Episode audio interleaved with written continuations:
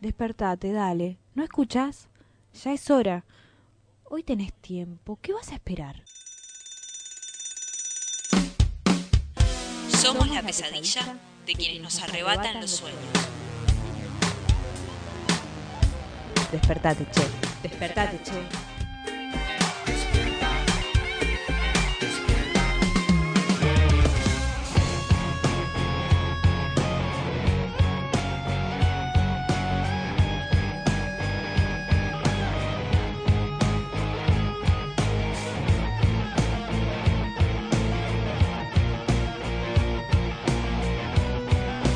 Muy buenos días, muy buen jueves para todos. Estamos en Despertate Che hasta las 10 de la mañana, como todos los días de lunes a jueves por Radio Presente.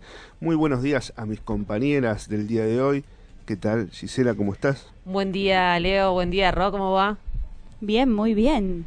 Eh, empezamos, ya dijiste la hora, ¿no? 9 y 6, pero estamos acá hasta las 10 en nuestra última edición de la semana de Despertate Che, estos jueves que nos encanta hacer, por supuesto.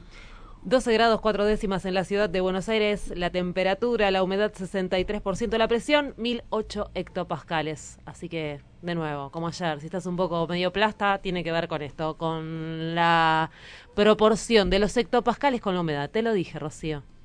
Me Dicen- encantó ese dato. Muy bueno. Dicen que va a estar mayormente nublado, pero va a estar algo de sol. A la tarde va a subir un poquito más la temperatura y luego volverá a descender, pero sin lluvia, ¿no es cierto? ¿Sí? Sin lluvias, sin lluvias para, por lo menos para el día de hoy. Después te, no sé, te tendrás que informar con los días, con, lo- con los programas que siguen acá en Radio Presente. Le decimos a todos aquellos que quieren comunicarse con nosotros que pueden hacerlo al 6698-8121 y también a través de nuestras redes sociales Despertate Che en Instagram, en Twitter, en Facebook también y radio.presente. Me preguntaban el otro día cuándo íbamos a hacer los fines de semana. Digo, no, no. El resumen de es demasiado ya para, para nosotros. Primero tenemos que llegar al viernes y después evaluamos el fin de semana, ¿te parece? Y claro, sí, sí, es como mucho. Tenemos un día con bastante información. Vamos a intentar hablar a un año, a dos años de la desaparición seguida de muerte, desaparición forzada seguida de muerte de Santiago Maldonado. Vamos a tratar de abordar este tema. También hablar de Sandra y Rubén. Se cumplen un año de su fallecimiento luego de la explosión en la escuela de Moreno. Tenemos columna de economía, así que un montón de temas. Así que, ¿qué les parece si arrancamos con las movilizaciones que se van a estar dando en el día de hoy?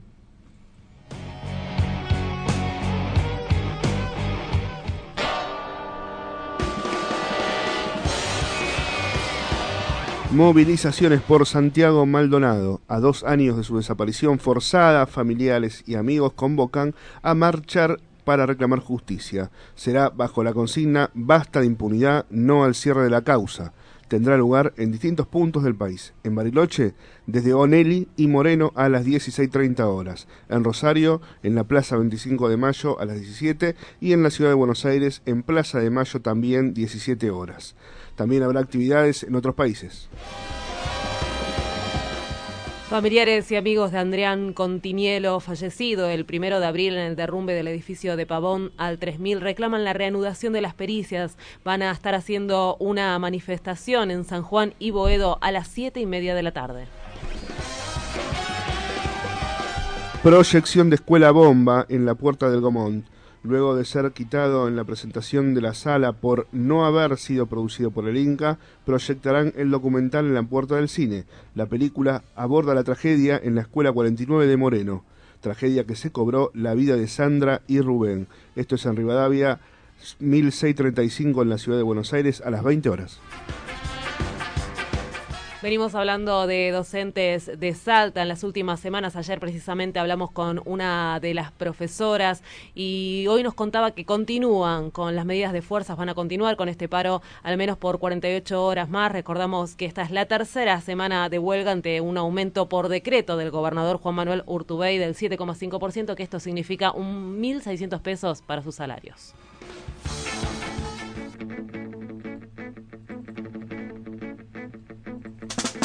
Me parece que estamos en hora ya, en momento. ¿Qué hora es? ¿Pasaron cuánto? nueve minutos, diez minutos. Diez minutos exactamente. Bien, de las nueve de la mañana que pongamos los pies sobre la tierra, encendamos un poco. Si quieres recostate ahí, si tenés en un sillón y escucha lo que pasa en nuestros medios hegemónicos, que es lo que se está hablando por ahí, ¿no? Interesante, estamos a muy poco de las paso sonando una trompeta, lidiando una carga por parte de López Obrador, ahumada, el niño verde para escuchar discos de Molotov confiscados de un santuario de Tepito. La revolución no se televisará.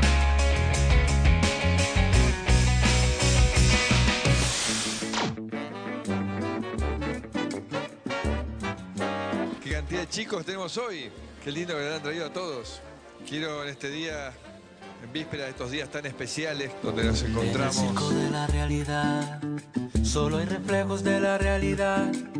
Se desinforma de la realidad. Estoy convencido de que una de las cosas más importantes que logramos tiene que ver con la normalización de la imagen de las Fuerzas Armadas. Guiñapo de la realidad, apenas. Fuerzas Armadas en la vida democrática del país hoy son reconocidas y valoradas. Es el deseo de la realidad y todo vale en realidad. es una comunidad que le aporta muchísimo a la Argentina y al futuro de la Argentina y lo que han merecido es un destrato que empezó por, por el dejar de enviarle recursos, por eliminar el ministerio y por una desaprensión hacia los investigadores que realmente alarma la verdad mi compromiso de, alentar todo esto y de alentar a que la ciencia y la tecnología siga desarrollándose en Argentina. ¿Ciencia y tecnología vuelve a ser un ministerio en su gobierno? Definitivamente. monstruos seguidos de dos cabezas. Ponga aquí su intimidad, hable aquí de su dolor, venda su fugacidad. Acá estamos en la primera autopista nueva que se, se construye en Argentina, en el área metropolitana, después de décadas. Esto es la continuación de la autopista del Buen Aire, que va a llegar hasta la Ruta 2. Este año, en los próximos meses, vamos a estar inaugurando la autopista acá, estamos en Mariano Costa. Las confundidas y los sorteras, muestre aquí su vanidad, haga un alto en su pudor, que mañana Dios dirá autocrítica. Claro, pero por ahí entonces empecemos por ahí, ¿no? Como em, empecemos realmente por eso. No, empiezo por donde yo quiero. Vos no me vas a decir a mí que tengo que empezar a decir yo. Empecemos por la realidad. Estoy harto, estoy harto de, estoy harto de pelotudos que te hacen una, estoy harto de pelotudos que te hacen una nota para querer, para querer sacarte algo.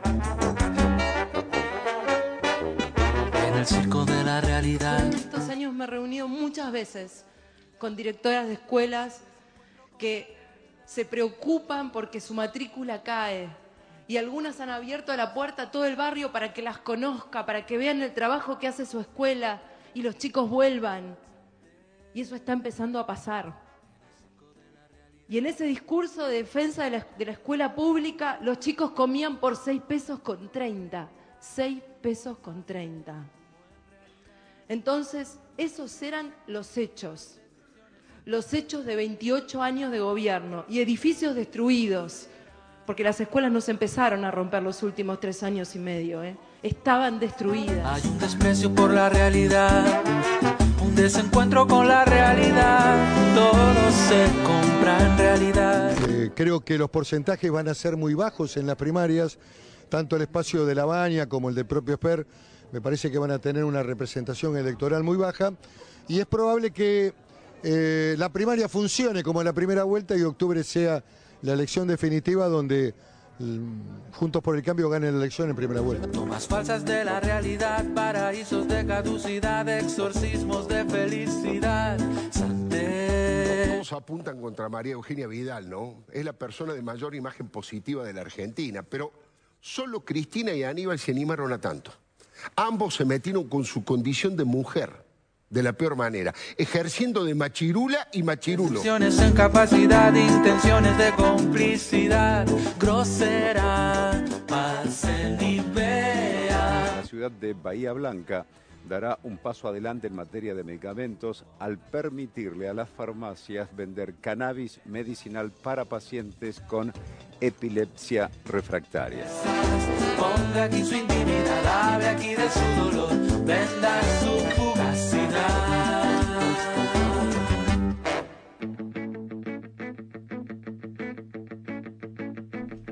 Cómo está el circo de la realidad de hoy. ¿Leuco es manifiesto militante macrista o no? No sé, porque como no lo sigo mucho, pero cuando mm. lo agarro, es ahí hace unos días de las paso y seguimos con eh, Cristina, Cristina, Cristina y mm, es como, es fuerte. Lo está preparando para mí, lo está escribiendo, está haciendo el manifiesto, el manifiesto de declaración militancia. Ah, pero después escuchar a la gobernadora de la provincia de Buenos Aires hablar de la defensa de la educación pública, por supuesto que las escuelas de la provincia de Buenos Aires hace años que vienen hechas pelotas, pero tiene un presidente, un referente que habló de caer en la escuela pública y lo que se está haciendo no va muy, ¿no? De acuerdo, mañana se cumple un año de la explosión de la escuela en Moreno, repetimos, y es una concordancia con lo que viene pasando en la educación pública y la provincia de Buenos Aires, tremendo. Es fuerte escucharla hablar de la defensa de la educación pública, la gobernadora María Eugenia Vidal. Sí, y tal es así que hoy, como leímos en las noticias, en el Gomón eh, se prohibió la... Eh,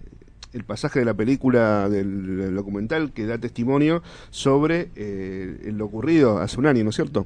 En la escuela de Moreno, con la muerte de dos maestros, ¿no? Por eso se va a estar este, proyectando en la calle la película. Bueno, son cosas que ocurren en, en, Argentina de hoy, de que gobierna Vidal y Macri, y que en materia de educación, sin duda, sin duda, yo creo esto es muy personal, pero ha sido eh, el peor ámbito que la gestión de Macri y de Vidal y en la ciudad, porque también hay que decirlo, eh, chicas, en la ciudad también ha sido desastrosa estos últimos 12 años y donde ha sufrido como política pública eh, el mayor desastre. Eh, obviamente ni hablar con los jardines maternales y todo lo que tiene que ver con la alimentación, todo, todo lo que aborda la escuela pública. Así que bueno, qué difícil, ¿no?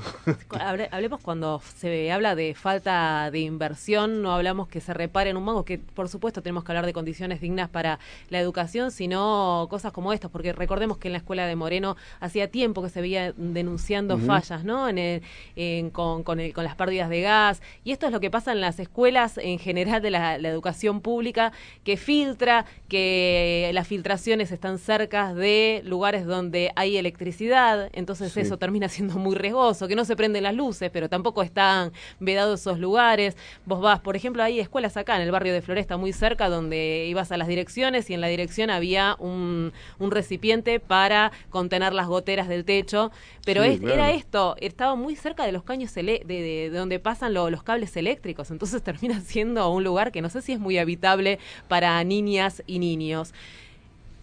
Estamos eh, ya en comunicación telefónica, estábamos hablando, recién mencionabas, Leo, de la suspensión de este documental de Escuela Bomba en el INCA, en el espacio en el Gomón, y estamos en comunicación telefónica con Juan Mascaró, director de este documental. Buenos días, Juan, gracias por atendernos. Hola, ¿cómo están? Un saludo a vos, a la audiencia y a los compañeros ahí. Gracias. Bueno, ¿cuál fue la respuesta que te dieron de de por qué suspendían este documental. a dos días, ¿no? Tenemos que decir, a dos días es cuando, claro. Muy encima de la fecha. Nosotros tenemos una comisión ahí de estreno, yo pertenezco a una asociación de documentalistas, DOCA, Documentalistas de Argentina se llama, y bueno, tenemos encuentros eh, permanentes con, con el área que se ocupa de esto en el Instituto de Cine, que es la gerencia de exhibición, y bueno, trimestralmente, cada tres meses vamos llevando un paquete de películas que a la que le, solicitamos estreno a las salas eh, Inca, ¿no? que son los espacios de cine estatales. Eh, esto en un marco, por supuesto, muy adverso para el cine, por el recorte, por el ajuste y porque hay un, digamos, un, problema muy grave de exhibición y de distribución de cine en el país, que bueno, es largo de explicar, pero es el panorama general en el cual estrenamos las películas nosotros. Siempre es difícil, pero bueno, en este caso no se había hablado en ninguna de esas reuniones de una dificultad particular para estrenar esta película. El argumento que se nos dio el lunes fue que la película no está producida por el Inca, ¿no? O sea, que no está producida en el marco de los de ninguna de las vías de fomento del instituto. Eh, cosa que, bueno, a nosotros nos resultó eh, un argumento poco valedero porque en realidad sabemos de muchas películas que en esta misma condición han sido estrenadas.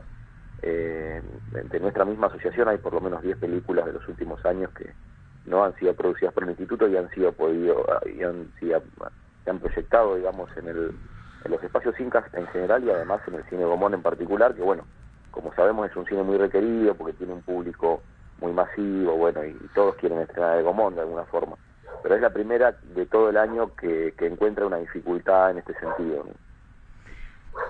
Sí, eh, a ver, ¿qué tal? Buen día, Leo, te saluda, ¿cómo estás? Hola, Leo, buen día, ¿cómo estás? Bien, eh, tiene que ver, a ver, eh, con una concepción también del contenido, vos, a, ver, hablando mal y pronto, lo interpretás obviamente a que el contenido apunta directamente con la gestión del gobierno de la provincia de Buenos Aires?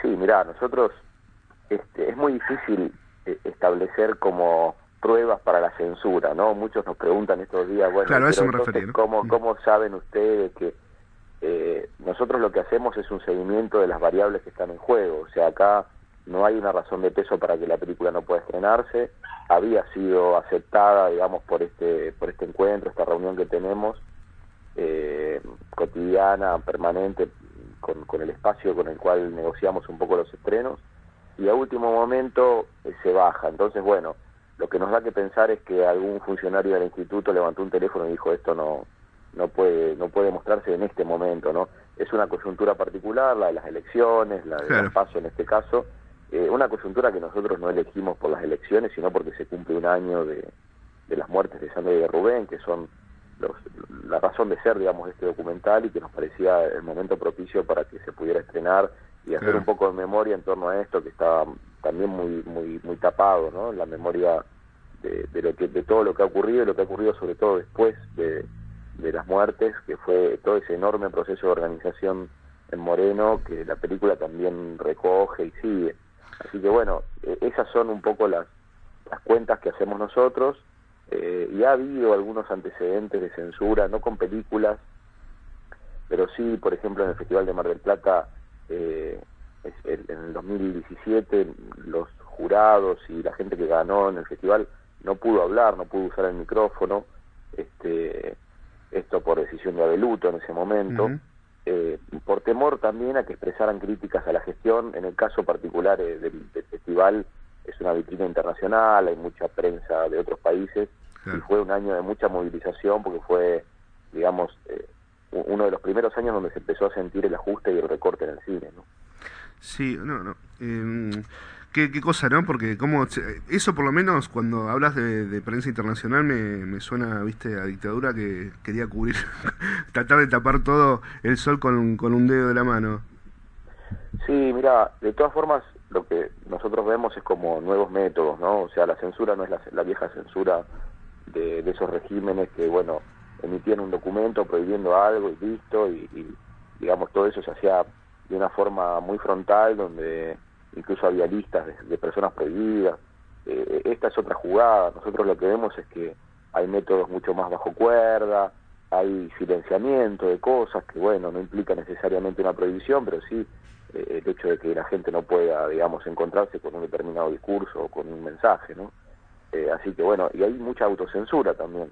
O sea, los propios trabajadores de las estructuras del Estado que temen por, por su por su trabajo, digamos, este, muchas veces eh, toman decisiones que tienen que ver con, con, bueno, por si acaso, ¿no? Por si alguien se enoja. Entonces no, siempre hay una orden directa, pero bueno, no, nosotros no podemos saber lo que ocurre ahí adentro, lo que sí sabemos es que la película no se puede mostrar, que estaba aceptada, digamos, hace unos meses como película para ser estrenada y que hoy tenemos que proyectarla en la puerta del cine porque adentro no se puede. Sí, una vergüenza. Y nadie se cree, perdóname, nadie se cree que, eh, o se puede creer, es un insulto a la inteligencia de cualquier espectador que la película no se da porque no la produjo el Inca o no la financió el Inca. Eso es realmente es, tremendo que te digan eso. Juan, la, recién mencionabas que el, documental habla de la organización, de la lucha, de familiares, de amigos. ¿Ahí focaliza el documental o cuál es el fuerte? ¿Dónde hace foco? Sí, mira, nosotros empezamos filmando un poco el dolor y, el terror, ¿no? De, un barrio que había vivido esos acontecimientos trágicos, tremendos, a 10 minutos de que además cerca de 300 pibes entraran a clases y hubiera convertido esto en, una tragedia, digamos, ya mayúscula, ¿no? Con muchos muertos. Entonces, eh, esas fueron las condiciones en que empezamos a hablar con los vecinos, los maestros.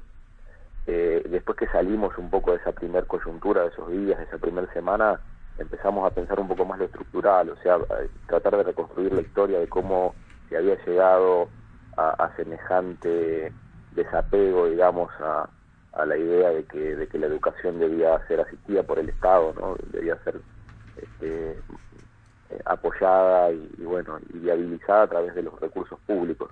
¿Cómo llegamos a este punto? Un poco fue la pregunta.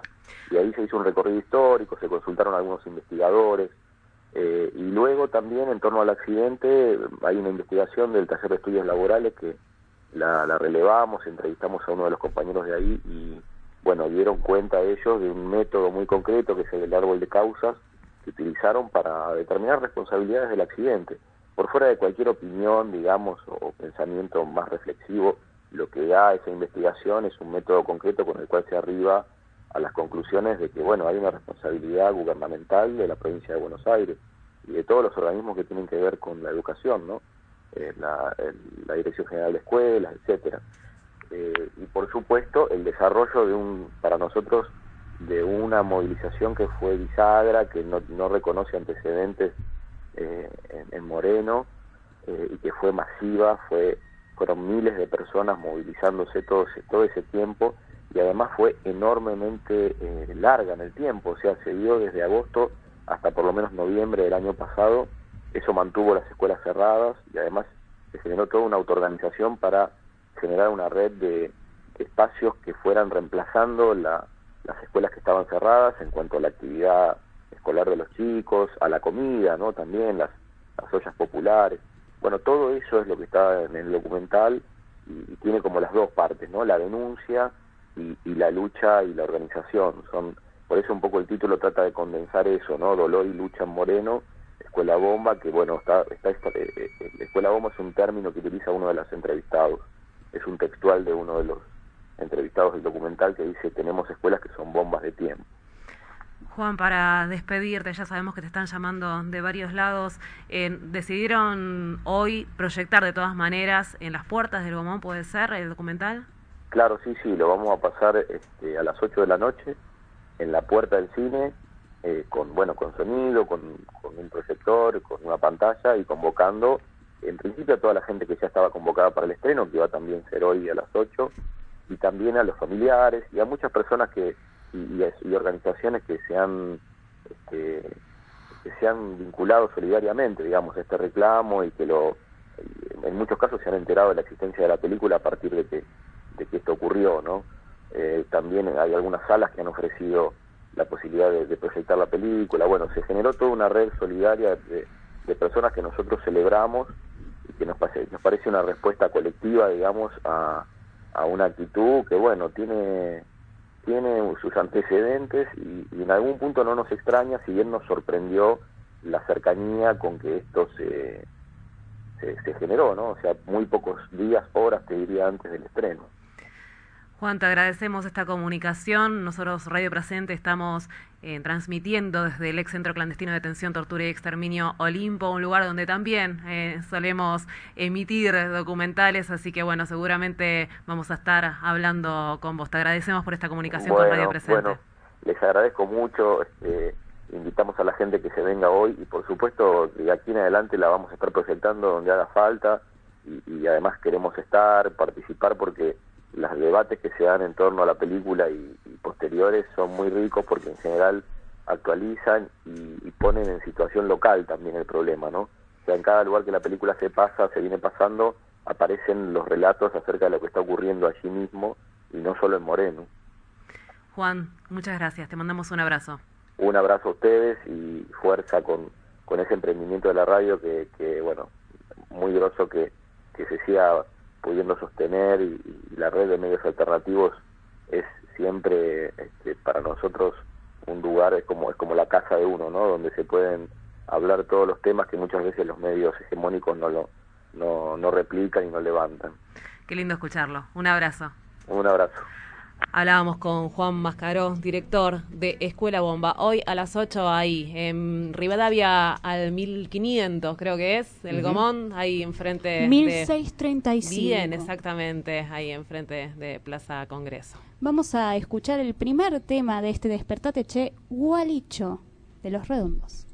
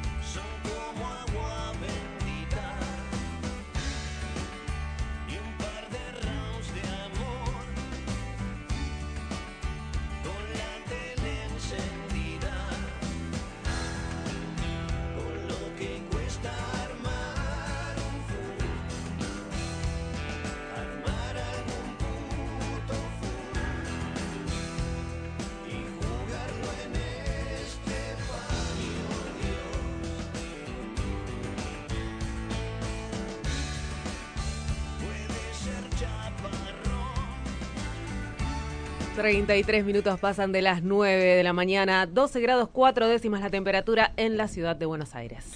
Ayer el INDEC informó que los salarios siguen perdiendo frente a la inflación, ¿eh? Eh, que en los últimos 12 meses los salarios cayeron 11,3%.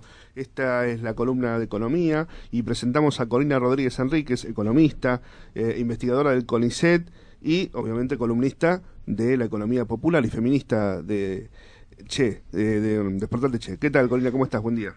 ¿Qué tal? Buen día, ¿cómo andan? Buen día. Bueno, eh, la canasta básica y el índice de pobreza seguramente nos puedes contar sobre el tema y que se dio a conocer ayer eh, en INDEC.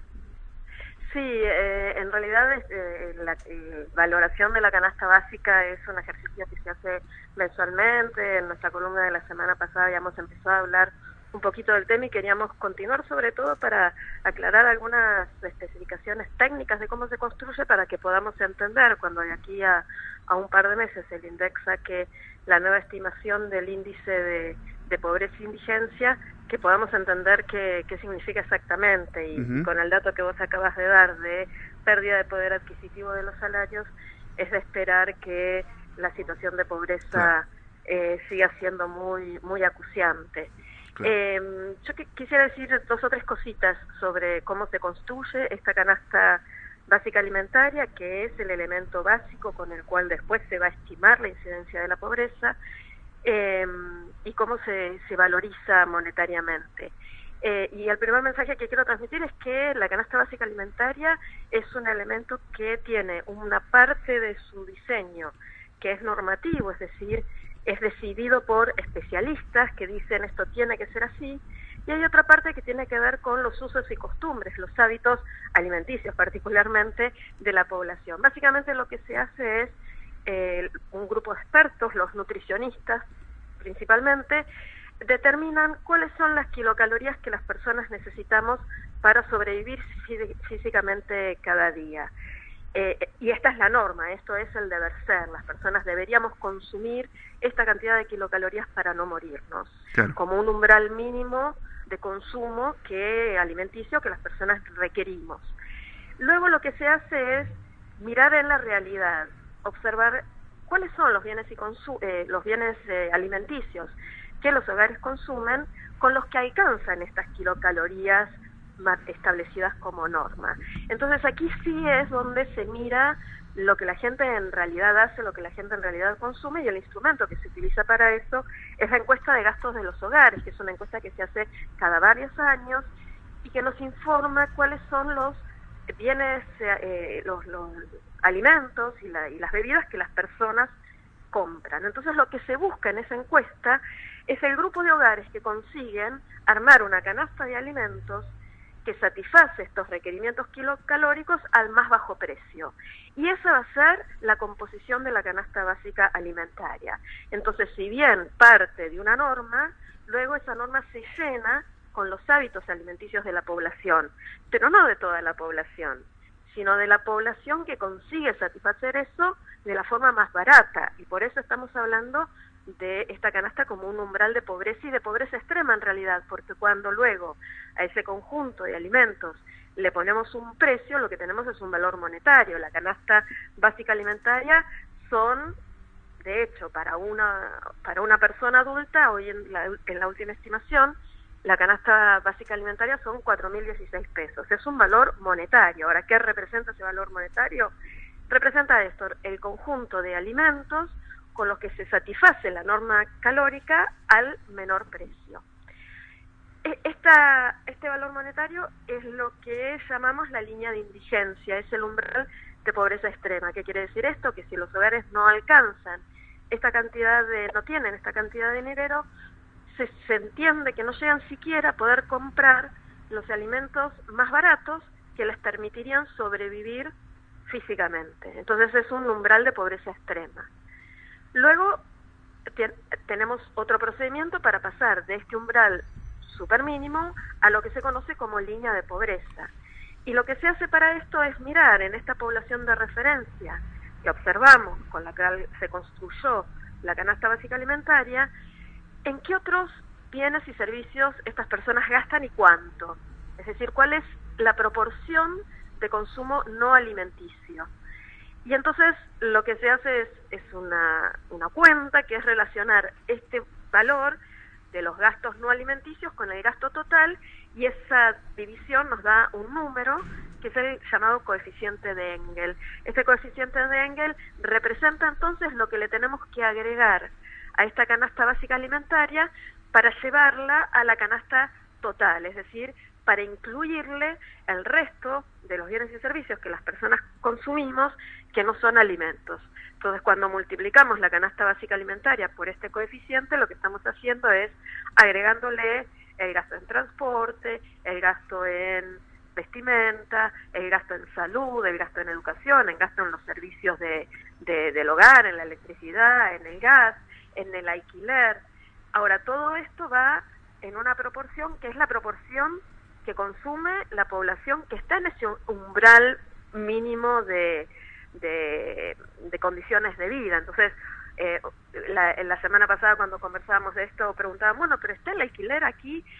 Sí, está el alquiler, pero en una proporción baja, porque los hogares que eh, viven en estos umbrales de, de, condiciones de vida, en general eh, no pagan alquiler, o, pagan poco alquiler porque en general viven en, en zonas urbanas muy marginales donde las condiciones de, de habitación son, son diferentes a la de la clase media urbana, donde tal vez la presencia del alquiler es más, es más alta. Pero hay una proporción de todo lo demás que las personas consumimos en, en esta estimación de la canasta de, de pobreza, de pobreza total. Una pregunta que me quedó ahí flotando. El, por ejemplo, los elementos de higiene no entran. Un cepillo de dientes, por ejemplo, alcohol. ¿Eso entra dentro de, la, de la canasta básica de pobreza? Sí, entra todo, pero no detallado por, por bien, sino que entra todo en este número, en este coeficiente de Engel, que es una relación entre total de gasto en todos esos otros bienes que no son alimenticios y el gasto total de los hogares. E, e, es decir, la canasta básica alimentaria sí tiene una composición específica. Claro, pero esos 4.016 en, en los 4.016 que dijiste no estarían entrando. No, eso es solo canasta básica alimentaria. Luego tenemos la canasta básica total, que es la línea de pobreza, y ahí sí le agregamos el cepillo de dientes, eh, la carga de la sube, eh, la compra de un par de zapatillas, pero todo eso no está especificado en productos y bienes, sino que está como un monto total, que es una relación, es la relación entre lo que la población que compra esta canasta básica alimentaria gasta en todos esos otros bienes.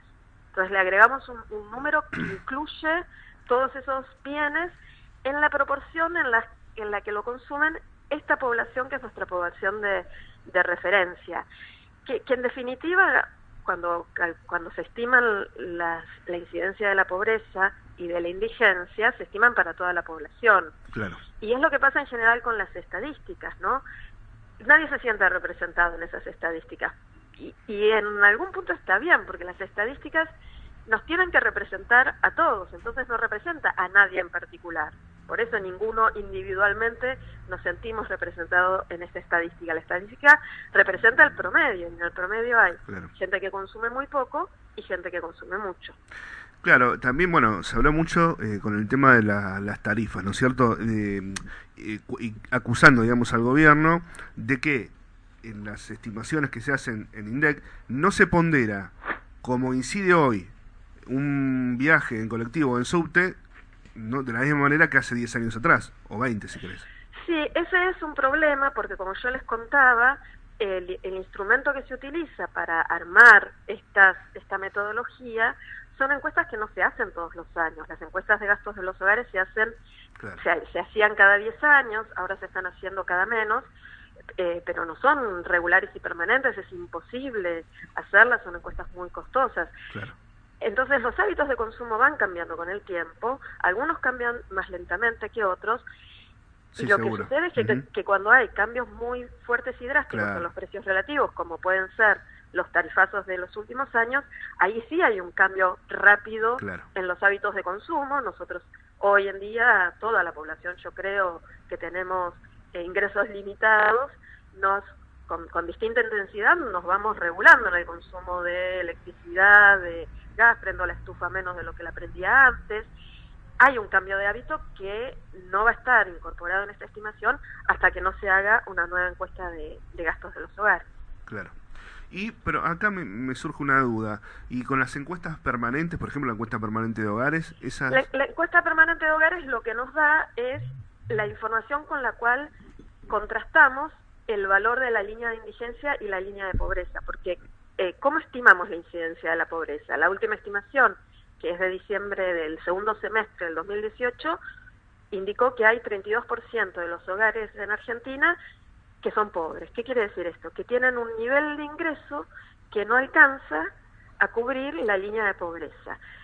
¿Cómo sabemos eso? Porque lo que hacemos es comparar el valor de la línea de pobreza estimada, como yo les comenté, y actualizada mensualmente con los índices de precios, con el nivel de ingreso de los hogares. Y esa es la información que nos da la encuesta permanente de hogares, que es una encuesta que hace el INDEC regularmente y que trimestralmente nos ofrece información sobre eh, mercado laboral entre eso nos ofrece información sobre los ingresos de los hogares, no solamente los ingresos del trabajo, todos los ingresos y es esa información la que se usa de la, de la EPH, de la encuesta permanente de hogares, para comparar con la línea de pobreza y decir, bueno, este hogar está por arriba o este hogar está por abajo de la línea de pobreza, este hogar es pobre, este hogar no es pobre, y luego contamos todos los hogares que quedaron calificados como pobres, los relacionamos con el total y de ahí sacamos ese 32% que es la última estimación de incidencia de, de la pobreza. Muy bien. Bueno, Corina, eh, la verdad es un tema para, para seguir, ¿no? Porque te surgen preguntas, ¿viste? De, de, todo tipo, en cómo se construyen las estadísticas, ¿no? Cómo se construyen los indicadores que nos informan mes a mes, año a año, de, cómo va evolucionando la economía y nuestro poder adquisitivo. Pero bueno, para eso te tenemos todos los jueves, así que por hoy tenemos que llegar al final de la columna.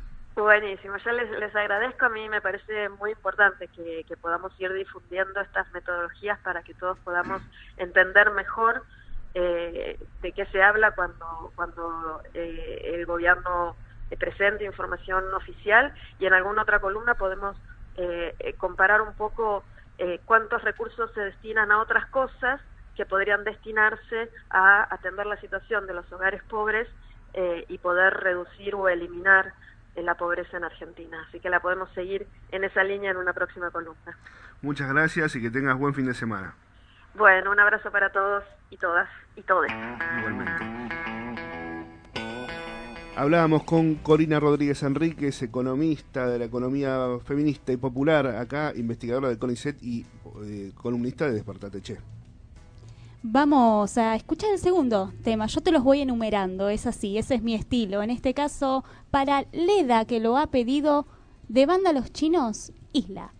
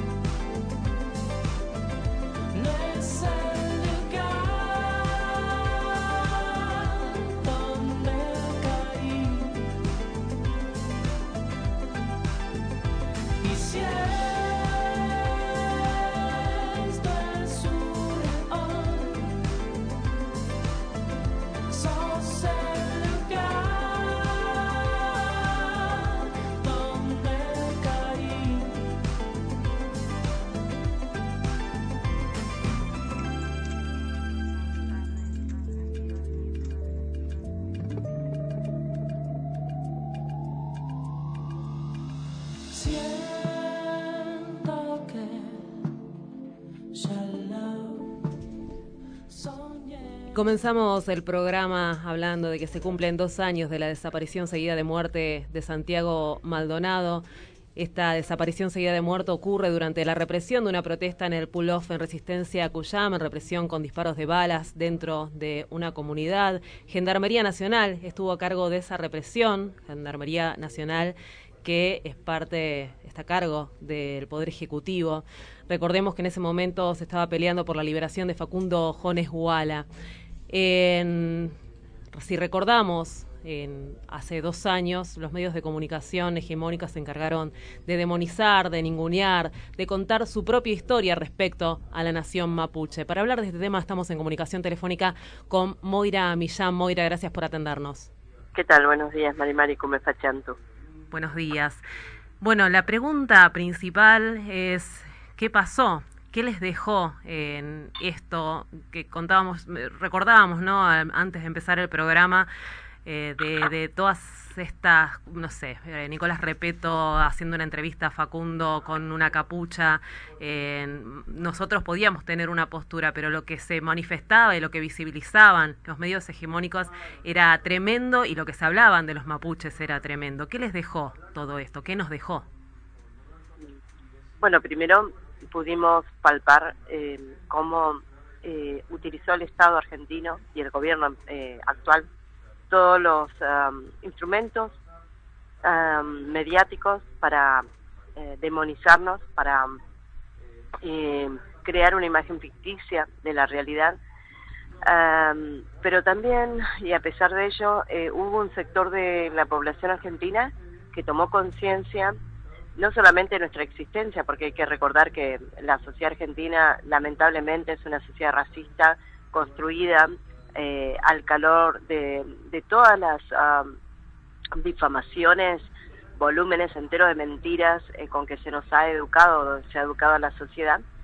Entonces también eso ha sido un caldo de cultivo, este, digamos, un escenario propicio para que un lenguaje de odio que partía desde el poder eh, se inoculara rápidamente en un sector.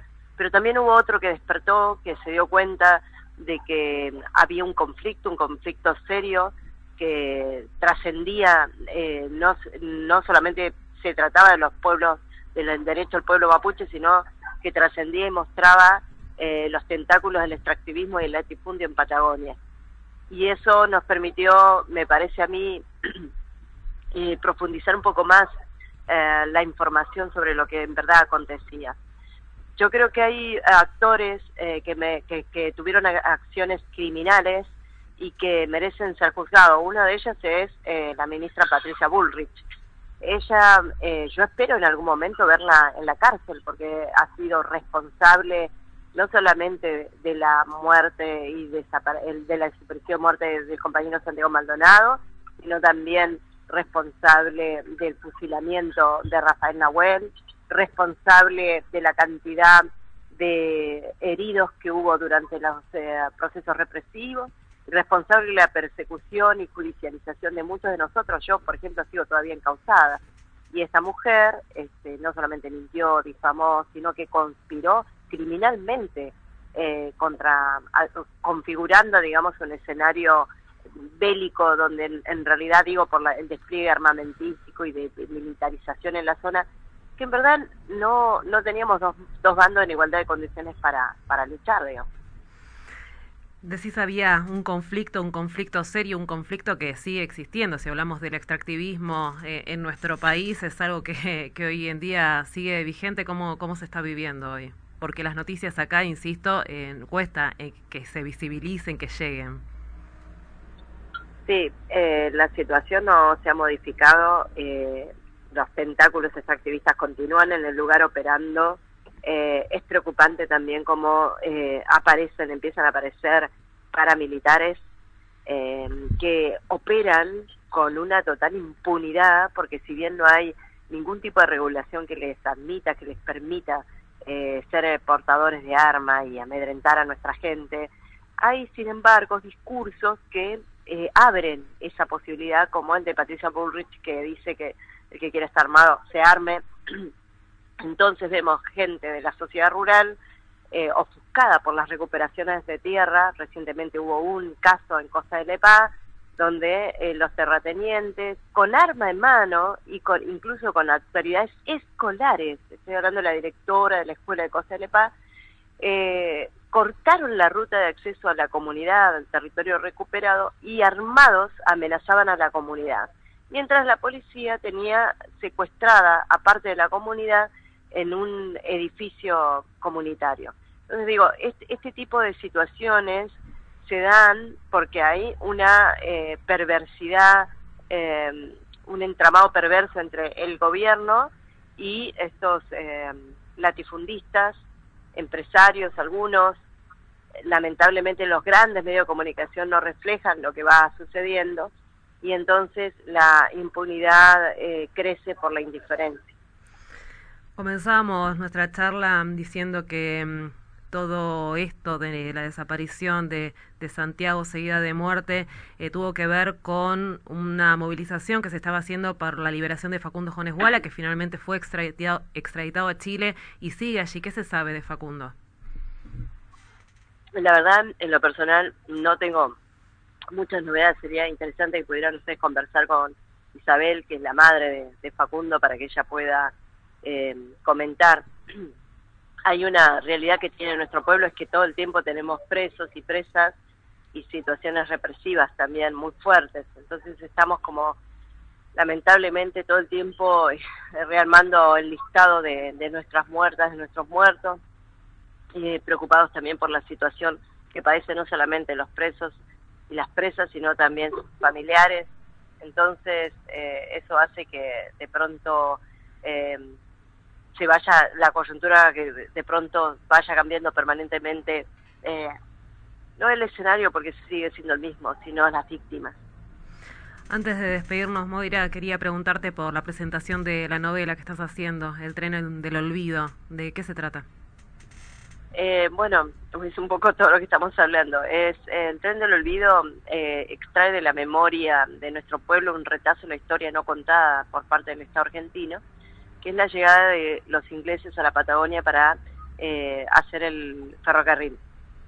Y ah, en ese mm, transcurso de la historia, la corona británica instauró una especie de, colonia en la Patagonia y, por ejemplo, la estancia de Leleque, que estaba en manos de los ingleses, tenía calabozos eh, en donde ajusticiaba y, y, este, y esclavizaba a nuestra gente eh, por supuesto, el Estado argentino estaba al tanto de que esos horrores se cometían, pero eh, no, no solamente lo hacía eh, a caso omiso, sino que era cómplice de que sucedieran. Entonces voy contando lo que significó el ferrocarril para nosotros como pueblo, eh, cómo nos afectó, cómo nos afectó este tipo de política del Estado y, y, y fundamentalmente todo, todos aquellos actos criminales que llevaron adelante los ingleses con total impunidad y, complicidad del Estado. Y es una historia de amor, una historia de amor que a través de esa historia de amor vamos conociendo la historia argentina. Es la historia entre una mujer medicina, una Lawentuchefe, y un irlandés eh, ferroviario escapado de, Europa, eh, justamente por enfrentarse a las fuerzas británicas y haber asesinado a un policía inglés, escapa al único país donde tiene un pariente eh, que es eh, Argentina. Su tío está en Buenos Aires y él eh, termina yendo a trabajar a la Patagonia como ferroviario también para ayudar con el trazado férreo. Y ahí conoce al pueblo mapuche y ahí ve lo que los ingleses hacen con nuestro pueblo y bueno, se siente empático, se, siente, se identifica y ahí empieza, luego conoce a mi personaje principal que es Primer Rayen, la la Chefe, y ahí empieza una historia de amor que tiene muchos avatares, eh, bueno, las dificultades de amar en tiempo de guerra, ¿no? Y de resistencia. Moira, te agradecemos esta comunicación con Radio Presente. Gracias a usted. Un abrazo. Hablamos con Moira Millán Guaychafe del pueblo mapuche.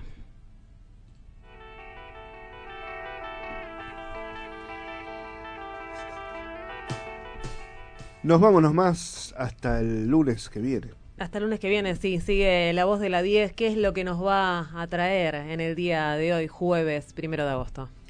Hoy vamos a estar charlando con uno de los referentes y candidato en la lista del club, querido Club Albois, que hay elecciones este domingo, eh, hay dos listas, eh, se elige presidente después de Ezequiel, disculpame que está acá, después de cuánto tiempo hay elecciones en Albois, después de 10 años, 10 años hay elecciones en Albois, se normaliza el club, eh, la verdad que hay que contar que el club estuvo como institución de nuestra comuna, estuvo realmente pasándola muy mal, muy feo en los últimos años. Hoy está normalizado, obviamente con muchas deudas, pero bueno, los socios van a elegir este nuevo presidente y vicepresidente, claramente, y todas las autoridades que componen la institucionalidad eh, de un club de barrio.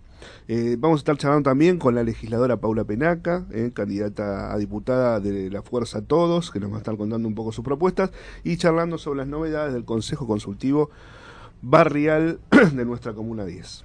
Bien, entonces les invitamos a quedarse escuchando en Radio Presente. Nosotras y nosotros nos despedimos. Seguimos exigiendo justicia por Santiago Maldonado. Hoy nos vemos a las 17 horas en Plaza de Mayo. Chao, hasta el lunes.